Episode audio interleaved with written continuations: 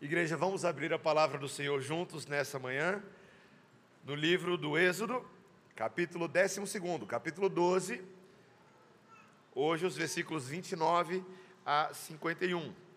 Na semana passada, o presbítero Charles expôs para nós os versículos 1 a 28, que tratam da instituição da Páscoa, e se você é, ainda não ouviu o sermão, você deveria ouvir. Se você não pôde estar aqui no último domingo, você deveria ouvir, porque é um sermão que foi muito bem explicado sobre o significado dos elementos da Páscoa. E hoje, de alguma maneira, nós retomamos é, esses elementos e tratamos das cenas que aqui estão para nós. E eu peço que você ouça com atenção a leitura da palavra do Senhor que diz assim: E aconteceu que à meia-noite feriu o Senhor todos os primogênitos na terra do Egito, desde o primogênito de Faraó, que se assentava no seu trono, até o primogênito do cativo, que estava na enxovia, e todos os primogênitos dos animais. Levantou-se Faraó de noite, ele, todos os seus oficiais e todos os egípcios, e fez-se grande clamor no Egito, pois não havia casa em que não houvesse morto. Então, naquela mesma noite, Faraó chamou a Moisés e Arão e lhes disse: Levantai-vos, saí do meio do meu povo, tanto vós como os filhos de Israel, e de servir ao Senhor, como tendes dito. Levai também convosco vossas ovelhas e vosso gado, como tendes dito. Ide-vos embora e abençoai-me também a mim. Os egípcios apertavam com o povo, apressando-se em lançá-los fora da terra, pois diziam: Todos morreremos. O povo tomou a sua massa antes que levedasse, e as suas amassadeiras atadas em trouxas com seus vestidos sobre os ombros. Fizeram, pois, os filhos de Israel conforme a palavra de Moisés, e pediram aos egípcios objetos de prata e objetos de ouro e roupas. E o Senhor fez que seu povo encontrasse favor da parte dos egípcios, de maneira que estes lhes, lhes davam o que pediam, e despojaram os egípcios. Assim partiram os filhos de Israel de Ramsés para Sucote, cerca de 600 mil a pé, somente de homens, sem contar mulheres e crianças. Subiu também com eles um misto de gente, ovelhas, gado, muitíssimos animais, e cozeram bolos asmos da massa que levaram do Egito, pois não se tinha levedado, porque foram lançados fora do Egito. Não puderam deter-se e não haviam preparado para si provisões. Ora, o tempo que os filhos de Israel habitaram no Egito foi de 430 anos. Aconteceu que, ao cabo dos 430 anos, nesse mesmo dia, todas as hostes do Senhor saíram da terra do Egito. Esta noite se observará ao Senhor, porque nela os tirou da terra do Egito. Esta é a noite do Senhor, que devem todos os filhos de Israel comemorar nas suas gerações.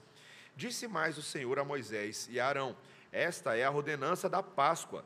Nenhum estrangeiro comerá dela Porém, todo escravo comprado por dinheiro, depois de o terem circuncidado, comerá dela. O estrangeiro e o assalariado não comerão dela. O cordeiro há de ser comido numa só casa. Da sua carne não levareis fora da casa, nem lhe quebrareis osso nenhum. Toda a congregação de Israel o fará. Porém, se algum estrangeiro se hospedar contigo e quiser celebrar a Páscoa do Senhor, seja-lhe circuncidado todo macho e então se chegará e a observará, e será como o natural da terra, mas nenhum incircunciso comerá dela. A mesma lei haja para o natural e para o forasteiro que peregrinar entre vós. Assim fizeram todos os filhos de Israel. Como o Senhor ordenara a Moisés e Arão, assim fizeram. Naquele mesmo dia, tirou o Senhor os filhos de Israel do Egito, segundo as suas turmas. Vamos orar, igreja do Senhor? Deus bendito, tua bendita palavra nos é dada hoje como um presente. Quando pensamos na celebração do Natal que se aproxima, nos lembramos que o presente é a revelação completa das ordenanças de Deus, tanto do passado quanto aquelas que nos são reforçadas no presente. Senhor, trabalhe os nossos corações nessa manhã, que por meio da liturgia, do culto e da liturgia dessa palavra, o Senhor coloque o nosso coração em ordem com as devidas prioridades em seus devidos lugares. Ensina-nos a adorá-lo, em nome de Jesus. Amém. Crianças, vocês podem fazer um desenho, tá bom? Um desenho de um cordeirinho, tá? Um cordeirinho bem bonitinho. E se vocês quiserem fazer um, um, um desenho mais elaborado, é um, é um filme sobre um cordeiro. Pode ser na tela de um cinema, tá? Então bota lá um cordeiro na tela de cinema e as pessoas assistindo o filme sobre um cordeiro. Meus irmãos, o clímax é, na linguagem de cinema, de roteiro, aquele momento mais alto de tensão e conflito de uma narrativa. Quando a gente fala sobre clímax, estamos falando daquele ponto do filme onde as questões principais atingem o seu ápice, os problemas atingem o seu ápice e precisam ser resolvidos de alguma forma. Tem um, um autor chamado Sid Field, escreveu um livro sobre roteiro de cinema, e ele fala que é o momento em que as apostas são mais altas. Você sabe do que eu estou falando quando você está assistindo o Titanic, e aí o barco está se despedaçando, porque foi atingido por um iceberg, e é salve-se quem puder, todo mundo correndo, mas tem uma história de amor no meio disso. Tem um casalzinho que está lá se formando, e a pergunta é: será que eles vão sobreviver? Será que o amor deles vai vingar? Ou então você já assistiu o Jurassic Park e eles correram de dinossauro o filme inteiro, mas chegou a hora do Tiranossauro Rex, certo? E ele não é qualquer dinossauro, a boca dele era aquele tamanho, é gigantesca, e a grande pergunta é: será que eles vão conseguir escapar do Tiranossauro Rex? Será que eles vão adestrá-lo? O que, é que eles vão fazer com o Tiranossauro Rex? Meus irmãos, sem dúvida, a décima praga é o ponto climático dos sinais e maravilhas que Deus estava realizando no Egito, por meio do seu servo Moisés. Essa praga é incomparável, meus irmãos, as outras foram difíceis, mas essa é a praga das pragas. E em meio a ela, algo surpreendente está para acontecer da parte de Deus, nesse clímax que envolve juízo, que envolve uma fuga impossível, uma antecipação, medo. Eles são chamados a ter fé. Eles são chamados a reencenar por todas as gerações, começando com eles e chegando até nós, os atos de fé que o povo de Deus deveria cumprir com fidelidade, como um povo que crê, como um povo que obedece, como um povo que é capaz de seguir a Deus a despeito de todas as circunstâncias. No auge da angústia e incerteza, e essa é a nossa tese para hoje, a redenção do Cordeiro nos alcança e nos impulsiona. Então, meus irmãos, nós vamos ver essas cenas finais das dez pragas em quatro atos, em quatro momentos. Primeiro, a mão julgadora de Deus que prevalece no fim das contas, tá? A mão julgadora de Deus que prevalece no fim das contas. Meus irmãos, quando nós chegamos nessa praga, e aqui esse momento do capítulo 12, ele é apenas o cumprimento fiel de predições que Deus já havia dado a Moisés ali no capítulo 11. Veja, o que está acontecendo aqui é que Deus havia dito categoricamente que ele ia matar todos os primogênitos egípcios à meia-noite. Quando o anjo da morte, o anjo de Deus, passasse sobre aquelas terras e causaria grande dor, faria o povo chorar alto. Ele havia dito lá no capítulo 11, versículos 4 a 6: Cerca da meia-noite passarei pelo meio do Egito, e todo primogênito da terra do Egito morrerá desde o primogênito de Faraó, que se assenta no seu trono, até o primogênito da serva, que está junto a Mó, e todo o primogênito dos animais. Haverá grande clamor em toda a terra do Egito, qual nunca houve, nem jamais haverá. Meus irmãos, vocês conseguem imaginar essa cena? No meio da noite, o choro, os gritos ao redor do Egito, todos os primogênitos, desde a realeza até os prisioneiros políticos, até os prisioneiros, até os, os primogênitos dos animais, todos faleceram. E Faraó não teve jeito, meus irmãos. Ele convoca Moisés e Arão pela última vez, e enfim, de fato, agora, ele permite que os israelitas partam incondicionalmente. Também um cumprimento do que Deus havia dito no capítulo 11, versículo 1 Ainda mais uma praga trarei sobre Faraó e sobre o Egito. Então ele vos deixará ir. Quando vos deixar ir, é certo que vos expulsará totalmente. Meus irmãos, é surpreendente porque Faraó era considerado um deus.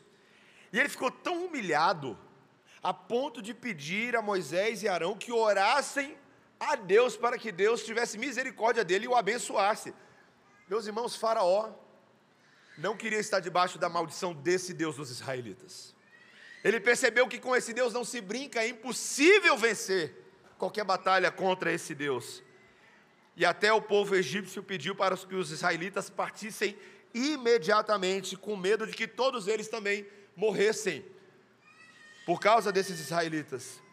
Meus irmãos, tudo isso é para nós um lembrete vívido da fúria de Deus contra os pecadores. Meus irmãos, eh, veja, existe uma tese evangélica dos nossos dias que, Deus, que diz que Deus odeia o pecado, mas ama o pecador. Então, na verdade, ele só tem um problema com o pecado que o pecador pratica, mas ele não tem um problema com o pecador que é praticante do pecado. Cuidado com isso.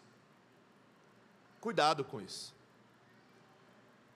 Pecado e pecador são tão intimamente ligados que o juízo de Deus não cai sobre um lado, mas não cai sobre outro. O juízo de Deus cai sim sobre toda a carne. Meus irmãos, terrível coisa é cair nas mãos de um Deus irado. Uma frase que foi reconhecida ao longo da história, desde os dias das Escrituras, por homens como Jonathan Edwards, por Martinho Lutero.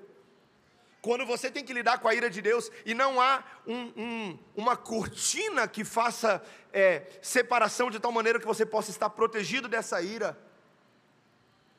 se não há nada que o proteja, se não há um anteparo, meus irmãos, os homens haverão de experimentar toda a força da ira de Deus neste mundo. Aqueles que não estão em Cristo, a Bíblia é muito clara com relação a isso.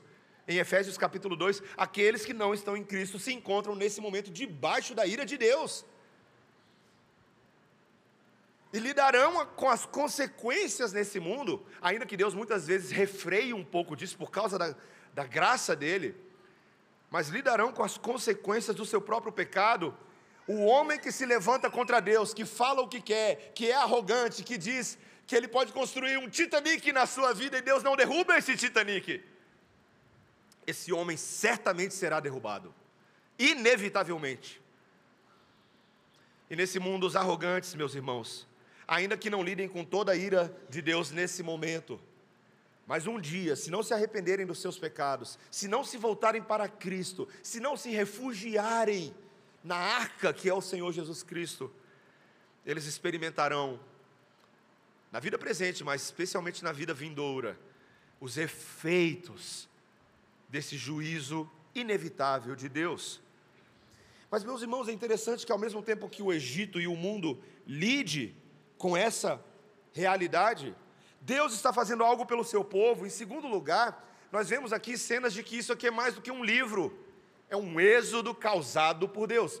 Em segundo lugar, é mais do que um livro, é um êxodo causado por Deus. Finalmente, meus irmãos, com essa permissão de Faraó, no meio dessa situação impossível, os israelitas agora são colocados para fora, eles são obrigados a iniciar a sua jornada de liberdade. E eles vão viajar agora de Ramsés para Sucote. E conforme Deus também já havia instruído anteriormente, no capítulo 11, versículo 2, os israelitas pediram aos egípcios e receberam dos egípcios artigos de prata, ouro, roupas. Meus irmãos, por que, que os egípcios foram tão solícitos com esse povo maldito no nosso meio. Meus irmãos, o capítulo 11 explica lá no versículo 3: o Senhor fez com que o seu povo encontrasse favor da parte dos egípcios. Vai embora e leva tudo, leva ouro, leva prata, pode levar roupa, ó, leva o cachorrinho também, vai embora. Meus irmãos, eles saíram de lá ricos, ricos. E, e a Bíblia vai explicar que esse saqueamento, de despojos, era algo que Deus já havia dito para Abraão lá em Gênesis 15, quando Deus havia estabelecido uma aliança com Abraão, partiu os animais, passou no meio dos animais, e ele antecipou que o povo que se multiplicaria seria escravo por 400 anos no Egito, e depois de serem feitos escravos por 400 anos, eles sairiam do Egito com riquezas nas mãos. Gênesis capítulo 15, versículo 13. Lá atrás, meus irmãos, Deus havia antecipado não somente a escravidão, mas o tempo preciso dessa escravidão e de que o povo carregaria despojos de uma guerra que Deus estaria vencendo sobre os seus opressores. E meus irmãos, foi uma partida às pressas, não deu para arrumar muita coisa não. Bota a trouxinha nas costas, não deu nem tempo de comer direito. A pressa foi tanta que foi marcada pelo fato de terem preparado apenas pão sem fermento. Só deu tempo disso, pão sem fermento, não deu tempo de preparar nada. E esse pão sem fermento se tornaria muito significativo na história da Páscoa. Mas, meus irmãos, o êxodo então finalmente começa. O texto diz que o número de homens israelitas era de aproximadamente aqui 600 mil homens, um pouquinho mais do que isso, de acordo com as genealogias de números. Mas isso sem contar as crianças e as mulheres. Se você somar aqui uma estimativa média populacional de crianças e mulheres, esse número vai para um pouco mais de 2 milhões de israelitas. 2 milhões de israelitas. Depois de 430 anos precisamente, deixou o Egito como resultado das maravilhosas promessas de Deus. Meus irmãos, a Bíblia começa a mostrar para a gente que Êxodo, teologicamente falando, é muito mais do que o nome de um livro que você tem que memorizar para ganhar a gincana bíblica na, na escola dominical. Meus irmãos, Êxodo, e eu quero que você guarde isso no seu coração essa manhã, é uma partida radical que Deus promove de uma realidade anterior, de uma identidade anterior, para uma nova realidade, para uma nova identidade que Ele nos dá. Veja, Êxodo, meus irmãos, é um conceito que não pode ser alegorizado. Hoje em dia, talvez as pessoas gostam muito de alegorizar alguns aspectos da Bíblia e elas partem para um discurso assim: você precisa passar por um êxodo na sua vida, né? E, e aí, às vezes, essa linguagem ela é aplicada para coisas muito menores, como meramente você tem que passar por um êxodo, talvez uma mudança de vida. Você tem que ter uma mudança de mindset. Tem umas palavras que estão ficando populares hoje, né? Uma mudança de mindset, uma, uma mudança de, de, de forma de pensamento. Talvez você tenha que mudar um pouco seus, seus hábitos. Quem sabe você tem que comer melhor. Está na hora de você fazer academia aí, ó. Está sobrando um pouquinho aqui, está sobrando um pouquinho ali né? Quem sabe você precisa ter agora, uma ideia muito popular hoje em dia, e as pessoas usam até a Bíblia para isso, meus irmãos, é que você tem que ter uma vida mais otimista, você tem que olhar a vida com mais alegria. E meus irmãos, veja, nós não estamos dizendo que essas coisas são necessariamente erradas, é óbvio que você vai extrair alguns benefícios é, de ser uma pessoa mais otimista, de ser uma pessoa que sorri mais, que dá bom dia, que, que ajuda alguém a atravessar na faixa de trânsito. Meus irmãos, mas isso não é êxodo. Isso não é êxodo. Êxodo não é algo que você possa fazer por você mesmo. Êxodo não é auto saída do Egito. Você não tem condições de fazer isso, você é escravo. No Egito você foi escravo a vida inteira e seria. Se Deus não causasse um êxodo, na sua vida. É algo que somente o Senhor pode fazer por nós. É o cumprimento das suas antigas e infalíveis promessas. De que, ainda que fôssemos escravos, Deus entraria no Egito da nossa vida com o seu Moisés, Jesus, e ele nos arrancaria de lá a força, é deixar para trás a velha vida da miséria, do pecado, da morte, da perdição e sermos levados para uma nova identidade que Ele mesmo nos dá. Meus irmãos, isso é Êxodo, é uma novidade de vida em Cristo, unidos a Cristo. O apóstolo Paulo sabia disso muito bem, porque ele passou por um êxodo na vida dele, né? Ele era um perseguidor da igreja, cruel, sede de sangue. Mas ele experimentou a entrada de Cristo na história dele e ele se tornou agora igreja, parte do corpo de Cristo. E ele mesmo, o apóstolo Paulo, em 2 Coríntios capítulo 5, versículo 17, ele disse que se alguém está em Cristo, é nova criatura. As coisas antigas já passaram, eis que se fizeram novas. E é isso que eu quero perguntar para você, meu irmão, minha irmã, nessa manhã. Você entende o que é essa novidade de vida repleta de significado e esperança concreta, reservada tão somente para aqueles que estão em Cristo Jesus. Meus irmãos, se nós de fato passamos pelo êxodo da salvação, isso significa que eu e você não podemos ficar patinando na vida do pecado, como os israelitas que lá no deserto, depois a gente vai ver, estavam lá já libertos por Deus, caminhando rumo à terra prometida, mas ficavam com Moisés: Ah, Moisés, que saudade do Egito. Meus irmãos, quem passa por um êxodo não tem mais direito de ficar tendo saudade de uma vida pecaminosa, de uma vida de escravidão. É para a liberdade que Cristo nos chamou, igreja. É para sermos livres. É para sermos vivos. Eu lembro o pastor John Piper escrevendo no livro Uma Vida Voltada para Deus.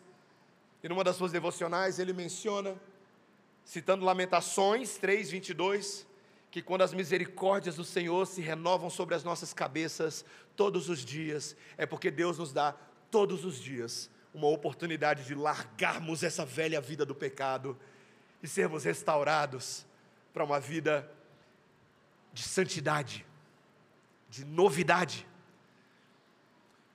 Cristo deseja isso para nós, meus irmãos, e a prova disso é porque Ele daria a eles uma encenação uma antecipação do cordeiro sacrificial de Deus. Terceiro ponto, terceira cena.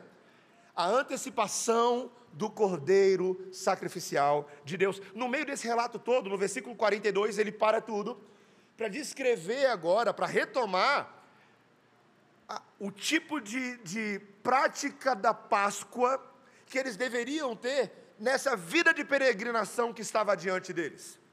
E é interessante, meus irmãos, porque são regulamentos muito específicos. A partir do versículo 43, vai ficar muito claro entre os versículos 43 e 49 que essa Páscoa, ela era uma refeição daqueles que estavam em aliança com Deus. Esse povo que precisava agora saber com clareza qual era a sua identidade, esquecendo-se da identidade do Egito, eles precisavam, como comunidade, encenar ou reencenar uma refeição pactual. E essa refeição, meus irmãos, a Bíblia vai deixar muito claro nesse texto que ela era reservada apenas para aqueles que estavam em aliança com Deus. Veja, o texto vai dizer para a gente que quando eles saíram do Egito, muita gente saiu junto com eles. Outras pessoas saíram, provavelmente alguns egípcios falaram: estou fora daqui, vamos embora. Foram juntos.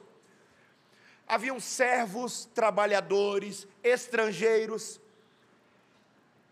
e aí, Moisés vai deixar bem claro: veja, essas pessoas não podem participar. Não podem. Os servos não podem, os estrangeiros não podem, a menos que haja uma adequação da identidade deles para que eles se tornem parte do povo de Deus. Então, por exemplo, os estrangeiros, aqueles que queriam participar da Páscoa, imagina, você está recebendo alguém, ele é um hóspede seu, e agora ele quer participar. Ele precisa ser circuncidado. Era isso que ele precisava fazer. Os machos, é o que o texto diz. Isso se aplicava também aos servos. Meus irmãos, os escravos comprados poderiam participar se fossem circuncidados. Meus irmãos, eram regras específicas de uma cerimônia com um significado e uma memória específica. O texto diz que cada cordeiro de Páscoa seria comido em uma só casa. Era uma regra. E além disso, nenhum pedaço de carne seria levado para fora da casa, teria que ser comido dentro daquele, daquele núcleo familiar. E ele ainda adiciona que nenhum osso do cordeiro poderia ser quebrado. Meus irmãos, era, é, era uma cerimônia, era uma refeição cujo objetivo era lembrá-los de que eles foram comprados de que Deus transferiu a propriedade daqueles escravos que eram do Egito e agora eram escravos de Deus. Meus irmãos, esse é o conceito de redenção na Bíblia. Eu sei que você gosta do nome da nossa igreja, sou bonito, né? Igreja Presbiteriana Redenção. Mas deixa eu te fazer uma pergunta. Você entende o que significa o conceito de redenção? Porque naqueles dias, para você comprar um escravo, muitas vezes você, pode, você deveria oferecer algo em troca daquele escravo que fosse de valor aceitável para que aquele escravo lhe fosse conferido, que a carta dele, a carta de alforria, pertencesse a quem está fazendo a compra. Deveria ser um valor à altura daquele escravo, dentro da negociação, dentro do valor que ele representava. Mas, meus irmãos, Deus estava aqui comprando para si um povo inteiro, uma nação inteira. E o lembrete para eles é de que todas as vezes que eles se reunissem para celebrar a Páscoa do Senhor, conforme a lei do Senhor, aquele cordeiro era o lembrete de que um cordeiro estava sendo dado em lugar dos escravos. Ah, meus irmãos, eu sei que às vezes a gente se perde nessas comemorações, a gente se esquece desses elementos, desses ritos, dessas liturgias que Deus estabelece. Mas hoje nós lemos o texto de João, capítulo 19, que reconta a morte de Jesus. Na sexta, Jesus foi crucificado, e o texto nos diz que quando chegou no sábado, havia sido dado ali de beber para aqueles homens que estavam na cruz, desfalecendo.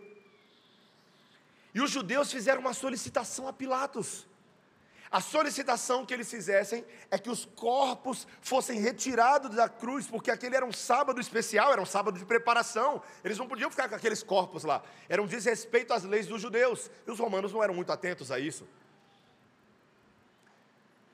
E aí eles pedem autorização então para Pilatos, para que eles quebrassem as pernas daqueles homens que estavam ali agonizantes, para que eles morressem mais rápido. Então eles vão lá, tem, um, tem uma pessoa crucificada ao lado direito de Jesus. Ele está lá meio agonizando, eles vão lá, pum, quebram a perna dele. E aí ele morre mais rápido. Eles vão do outro lado e quebram a perna dele, do, da esquerda. Mas quando eles chegam em Jesus, o texto dias de João 19, que Jesus já estava morto. E então eles não quebraram as pernas dele. E João nos diz em João 19,36: para que se cumprisse o que fora dito pelas Escrituras, nenhum osso das pernas lhe será quebrado. Pô!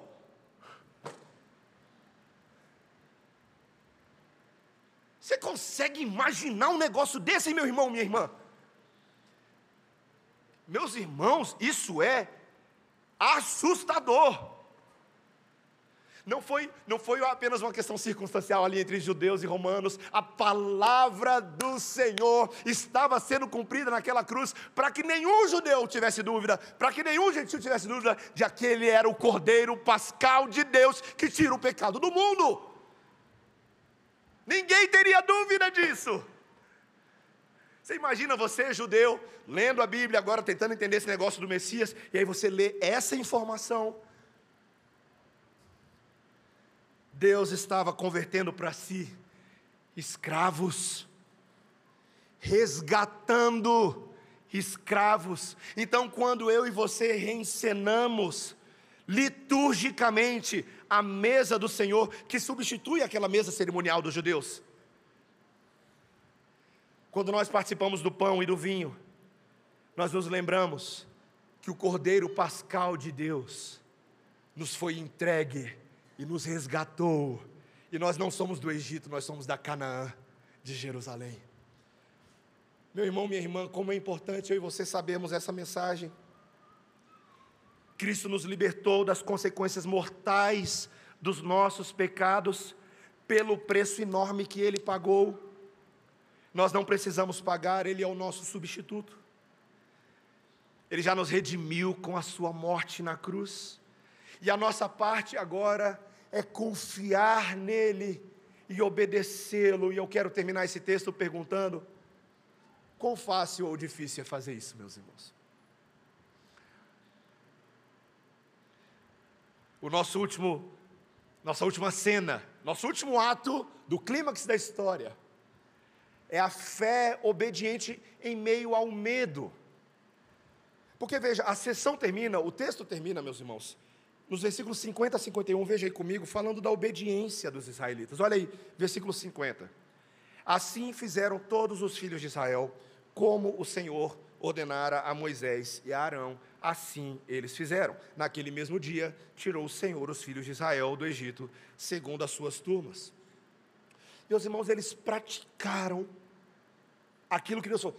Eles saíram do Egito, eles celebraram a Páscoa, eles pegaram os despojos, e eles seriam desde aquele dia um povo praticante dessas verdades. Meus irmãos, ter fé nos momentos mais fáceis é mais fácil.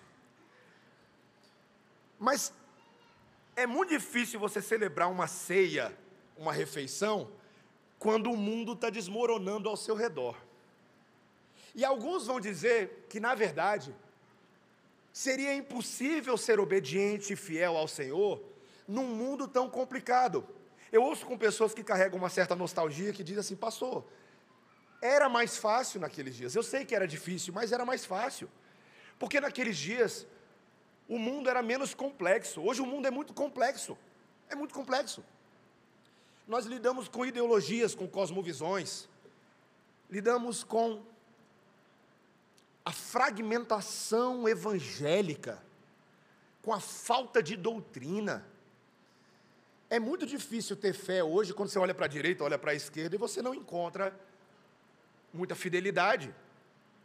Na nossa própria casa é difícil, com os nossos filhos, com os nossos cônjuges. O que passa na televisão, o que nós consumimos nas mídias sociais. Como é possível continuar vivendo de fé em fé, se o tempo inteiro o que esse mundo diz que você tem que ter é medo? Medo. Meus irmãos, imagine dois judeus. Vamos dar os nomes de Yosef e Natan. Nomes bem judeus, né? Imagina esses dois homens na véspera da primeira Páscoa, lá na terra do Egito, por ocasião da décima praga, batendo um papinho ali na terra de Gozen. E então Natan vira para o Yosef e pergunta para ele assim: Ô Yosef, você não está um pouquinho nervoso com o que vai acontecer hoje mais tarde, não? E o Yosef diz: Bem, Deus nos disse o que, que ele vai fazer através de Moisés. Você não precisa ficar nervoso. Você já bateu o cordeiro? Você já passou o sangue do cordeiro no umbral da sua porta? Você já arrumou as coisas para a gente partir? Porque vai ser, ó, vai ser rápido. Você já preparou a sua ceia pascal para comer com a família? E o, e o Natan vira, claro que eu fiz isso, eu não sou, não sou estúpido. Mas ainda assim é muito assustador com essas coisas que têm acontecido por aqui recentemente, sabe, Natan? Tem, tem mosca, é rã, é rio virando sangue. É muito assustador. E agora os primogênitos serão mortos. Sabe, talvez seja fácil para você, Yosef, porque você tem três filhos, mas eu tenho apenas um. Eu gosto muito do meu pequeno Samuel. Eu amo ele bastante. O anjo da morte vai passar sobre o Egito hoje à noite. É claro que eu coloquei sangue na minha porta, mas ainda assim é muito assustador. Eu só quero saber dessa noite terminar e seguir em frente. E o Yosef vira para ele e fala: Eu não me preocupo. Eu confio nas promessas do Senhor. Pode mandar bala. Meus irmãos, naquela noite o anjo da morte passaria pela terra do Egito e eu te pergunto: qual desses dois homens perdeu o filho dele? O que tinha fé mais forte ou o que tinha fé mais fraquinha? E a resposta é claro, meus irmãos: nenhum deles. Porque a morte não nos toca com base na intensidade ou clareza da nossa fé, mas com base no sangue do Cordeiro. É isso que silencia o acusador. Não é a força da sua fé, é a justiça completa do Cordeiro. E é por isso que nós podemos viver em obediência nesse mundo. É por isso que nós podemos ser peregrinos no deserto desse mundo, reencenando a Páscoa não somente lá em abril, mas quando ela foi cumprida na cruz e todo domingo que nós participamos da mesa, nós estamos nos lembrando do significado e da comunhão que nós temos com Cristo e uns com os outros. É por isso, meus irmãos, que nós podemos considerar uns aos outros e nos estimular à prática das boas obras, não deixando de nos congregar como é costume de alguns, mas fazendo admoestações quanto mais vemos que o dia se aproxima. Porque a gente vai sair desse deserto, meus irmãos. Nós já estamos saindo, na verdade. Já está logo ali, ó. Eu acho que eu e você já conseguimos ver no horizonte a nossa Canaã. Certeira, concreta. Então aprume-se, meu irmão, minha irmã. Arregaça as mangas. Creia no Evangelho. Coma do pão, beba do vinho. Sirva os seus irmãos. O primogênito de Deus se entregou em nosso lugar para que nós não tenhamos que morrer essa morte eterna. Pelo contrário, Ele nos deu vida e vida abundante. Amém? Vamos orar, meus irmãos. Senhor Deus, o clímax da trama só acontece quando o Cordeiro determina, Senhor. Aquele que aparece nas alturas para nos resgatar de uma vez por todas. Ó oh, Senhor, ajuda-nos a continuar de fé em fé, crendo no Senhor, olhando para frente, olhando para o alto, certos de que o Senhor haverá de cuidar de nós. Fortalece a nossa fé, Senhor. Às vezes a nossa fé é muito mais parecida com a fé do Natan do que a do Yosef. Nós somos fracos. Mas ainda bem que a fé de Cristo é maior do que a nossa. E Ele nos sustenta como um sacerdote poderoso, cujo mérito é infalível e que intercede por nós à destra do Pai dia e noite, como um advogado celestial. Ajuda-nos a crer e confiar em Ti, Senhor. É o que nós pedimos em nome de Jesus. Amém.